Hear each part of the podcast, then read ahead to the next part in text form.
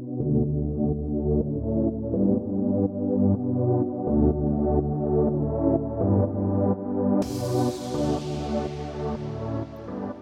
es Secretos del Marketing de Lujo, un podcast para borrar de tu cabeza todo lo que sabes del marketing tradicional y conozcas conmigo las estrategias del marketing de lujo, ya sea para que puedas aplicar en tu negocio o simplemente entiendas por qué el marketing de lujo invierte tanto en branding y menos en conversión.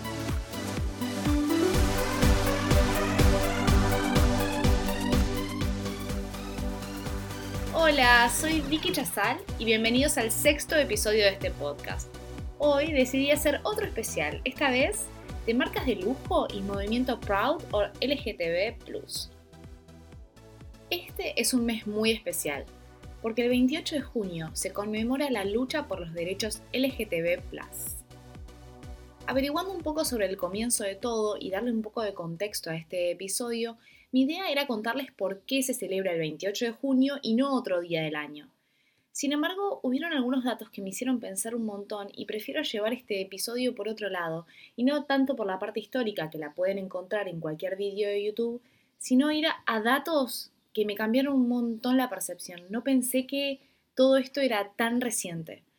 Si sos del 92 como yo, nacimos en un momento que no sé, no, no, no me parece un dato si alguien es gay o no es gay. Es, yo no voy por la vida diciendo, hola, ¿qué tal? Yo soy heterosexual. Hola, ¿qué tal? Yo soy homosexual. No sé, no, no me parece gran cosa, pero cuando empecé a averiguar un poco más, cuando decidí hacer este especial, entendí por qué es este movimiento, por qué se hace esta marcha y por qué es tan importante.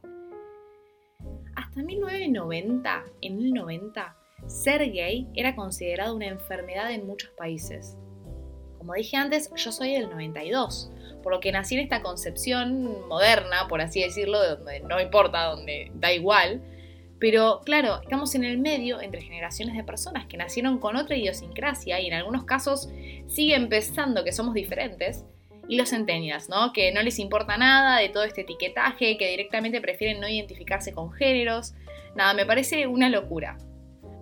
Otro datazo es que en 2003 era ilegal ser homosexual en Estados Unidos. 2003 estoy hablando. Bueno, no en todos los estados, pero sí en algunos como Texas, que se había olvidado de sacar esa ley de su constitución. Todavía ser gay es penalizado en muchos países y sigue siendo ilegal en el 70% del planeta. Pero ¿qué pasa con este movimiento y las marcas de lujo? Bueno, muchas de ellas no quieren entrar en esta polémica porque forma parte de uno de los temas de los que no deberíamos hablar en una mesa familiar. Política, religión y sexo. Imagínense que este tema está englobando los tres a la vez. Quiero mostrarles un caso concreto de cómo adaptarse y no irse muy al extremo con las políticas de cada país.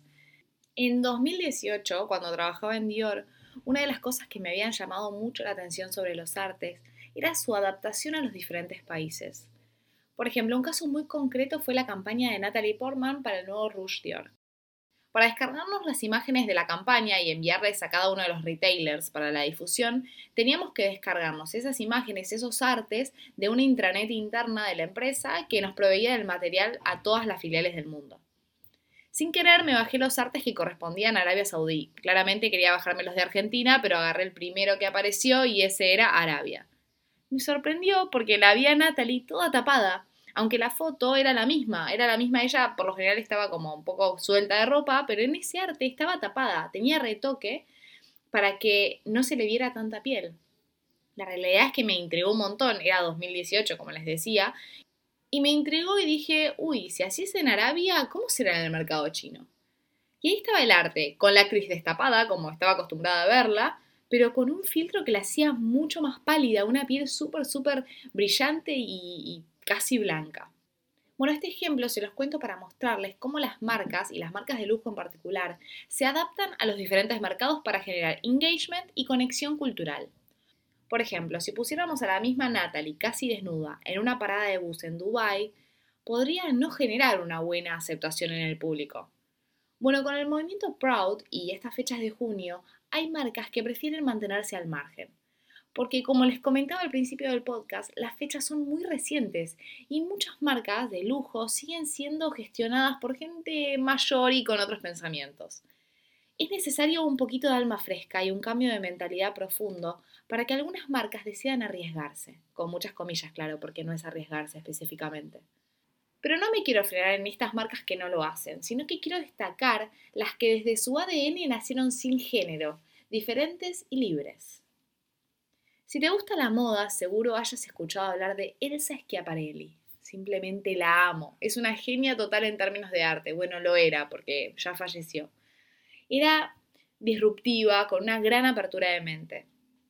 Elsa fue una de las creadoras de moda más importantes de la historia y ayudó desde la moda a reivindicar el rol de la mujer y permitirle ser más libre en un contexto muy oprimido.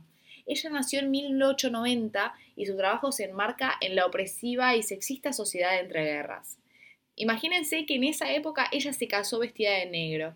Era mejor amiga de artistas como Dalí y Picasso y su trabajo contribuyó al avance social y profesional de una mujer moderna y de cambiar la concepción de la moda que pasó a ser entendida como una obra de arte. Tenemos que entender que en la época de Elsa Schiaparelli el mundo era lo más sexista que se podía hacer. El rol de la mujer antes eh, de las guerras era simplemente el de quedarse en casa, tejiendo, bordando, cocinando y preparando todo para la llegada del hombre de la casa al hogar para, no sé, cuidarlo luego de esa jornada laboral. En este periodo entre guerras había mucho menos hombres disponibles porque claramente habían tenido que salir a luchar y las mujeres empezaron a tomar un rol muy preponderante y empezar a llevar tareas hasta más pesadas. Básicamente a Elsa le debemos parte de nuestra comodidad de hoy en día. Por ejemplo, los primeros monos femeninos provienen de ella en los años 30 y a la falda pantalón. La falda pantalón no fue solo en las mujeres que tenían que salir a trabajar y hacer tareas más pesadas, incluso en las altas esferas. Por ejemplo, esta falda dividida, como le decían, porque si decían falda pantalón, pantalón era una prenda masculina y no les gustaba, esta falda, em, falda dividida tomó un gran revuelo cuando la tenista española Lili de Álvarez la lució en 1931 en The North London Tennis Tournament. Pero ¿qué tal si nos vamos un poquito de la moda y nos metemos en el lujo en las bebidas espirituosas? Absolute Vodka lleva la delantera. Todo empezó en 1981, a tan solo 12 años de las revueltas de Stonewall, este momento histórico que dio la fecha a la celebración por los derechos. Hacía apenas cuatro años se había celebrado por primera vez la Marcha del Orgullo LGTB en España, con una manifestación de 4.000 personas en las Ramblas de Barcelona. En este año, en 1981, aún no se hablaba de matrimonio igualitario en ningún país, las familias homoparentales poblaban el mundo, pero sin ningún tipo de garantía legal.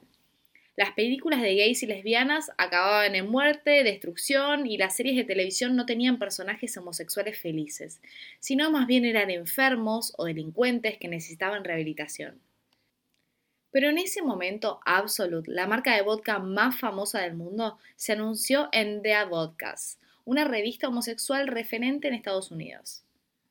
Hoy es habitual ver personas y familias LGTB protagonizando campañas de grandes marcas, empresas dirigiendo sus productos y servicios al mercado gay, pero hace 34 años era un acto revolucionario, una apuesta sin precedentes por la diversidad y por el reconocimiento de la comunidad homosexual. Pero no quedó solo ahí. Absolute se comprometió con una campaña a largo plazo y comenzó a realizar donaciones a fundaciones LGTB, patrocinar eventos, programas de televisión de la temática y muchas otras acciones. En 2008 lanzó una botella con los colores de la bandera del arco iris, máximo ícono de la comunidad homosexual, creada por Gilbert Baker. Pero Absolute siguió y siguió. Hace unas semanas, por ejemplo, lanzó la campaña Transparente, Nunca Invisible, que busca promover la igualdad de género. El objetivo de esta campaña es utilizar la creatividad para impulsar los cambios positivos, cuestionando todo tipo de estereotipos. Desde la firma explican que esto forma parte de su creencia de que un mundo colorido, diverso e igualitario es algo por lo que se debe luchar y trabajar para que todas las personas puedan ser exactamente quienes son. Bueno, voy a cambiar ahora un poco de marca, pero siguiendo con campañas actuales. Rihanna lanzó una colección Pride protagonizada por miembros de la comunidad.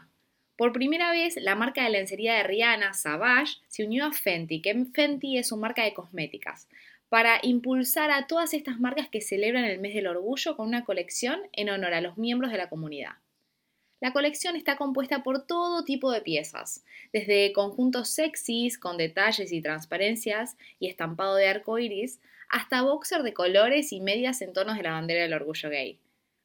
Como todo lo que hace Rihanna, la línea está pensada para que todas las personas puedan usarlas, sin importar su talla, color, género o preferencia sexual. La empresaria reafirmó el compromiso de su marca de lencería de ser inclusivos y diversos al unirse a la Fundación Clara y Lionel, ya que con cualquier compra de alguno de sus productos de la colección apoyarán asociaciones como GLAD, The Audrey The Caribbean Equality Project y otros em, proyectos trans para defender y ayudar a la comunidad. En joyería, Tiffany Co. también lanzó hace unos días su campaña Pride, protagonizada por neoyorquinos reales que forman parte de la comunidad LGTB. En el vídeo de la campaña titulada Stand for Love, los protagonistas hablan sobre sus bases éticas, emocionales y morales junto a este lanzamiento. La firma estadounidense invita a que se done a organizaciones sin fines de lucro como Aliforni, Sash, las cuales apoyan a jóvenes de la comunidad sin hogar. Si vamos un poco al pasado, Tiffany Co. fue una de las principales marcas de joyería de lujo que públicamente se unió y apoyó a la comunidad. En 2015, la compañía lanzó una campaña de amor y compromiso que estaba protagonizada por una pareja del mismo sexo y eso conmovió Internet. Versace también lanzó una colección cápsula el año pasado muy elegante a la par que colorida, en la que incorporó la bandera del arco iris en sus prendas. Parte de los beneficios de esta colección fueron donados a organizaciones como Trans Lifetime y Trans Latin Coalition, en las que se ayuda a mejorar la plataforma de sus donaciones. En las marcas más masivas o de deportes, todas hicieron un poquito. Adidas hizo, Nike o Reebok. Pero en lujo es un proceso y es mucho más lento. Al ser marcas que basan su estrategia de marketing en branding puramente para generar awareness, son muchos los casos que son súper cuidadosos y por eso les cuesta sumarse a retos y nuevas tendencias por miedo a ser etiquetadas o catalogadas. Si pensamos en general, ¿qué marcas son las que más se ayornaron o que más hablan de, este, de esta comunidad inclusiva? Puede ser Too Faced, Anastasia Beverly Hill, Naked.